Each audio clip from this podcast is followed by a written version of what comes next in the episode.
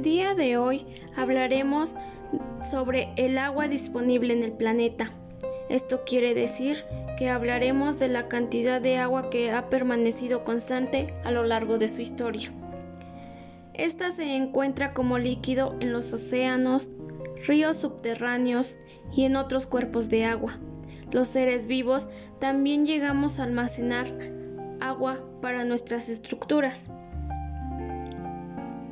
Tan solo un 3% es agua dulce y está en los organismos terrestres.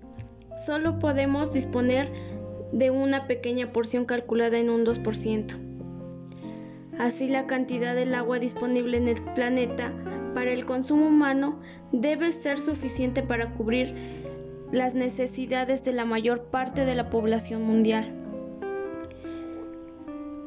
Desgraciadamente, aproximadamente 11 millones de personas aún carecen de agua potable en nuestro país. Más de la mitad de los ríos y cuerpos de agua dulce en el mundo han sido contaminados. La contaminación química del agua con desechos industriales, agrícolas y domésticos ha limitado la posibilidad de que sea purificada mediante procesos naturales, propios del ciclo del agua, de tal manera que ésta podría dejar de considerarse como un recurso humano.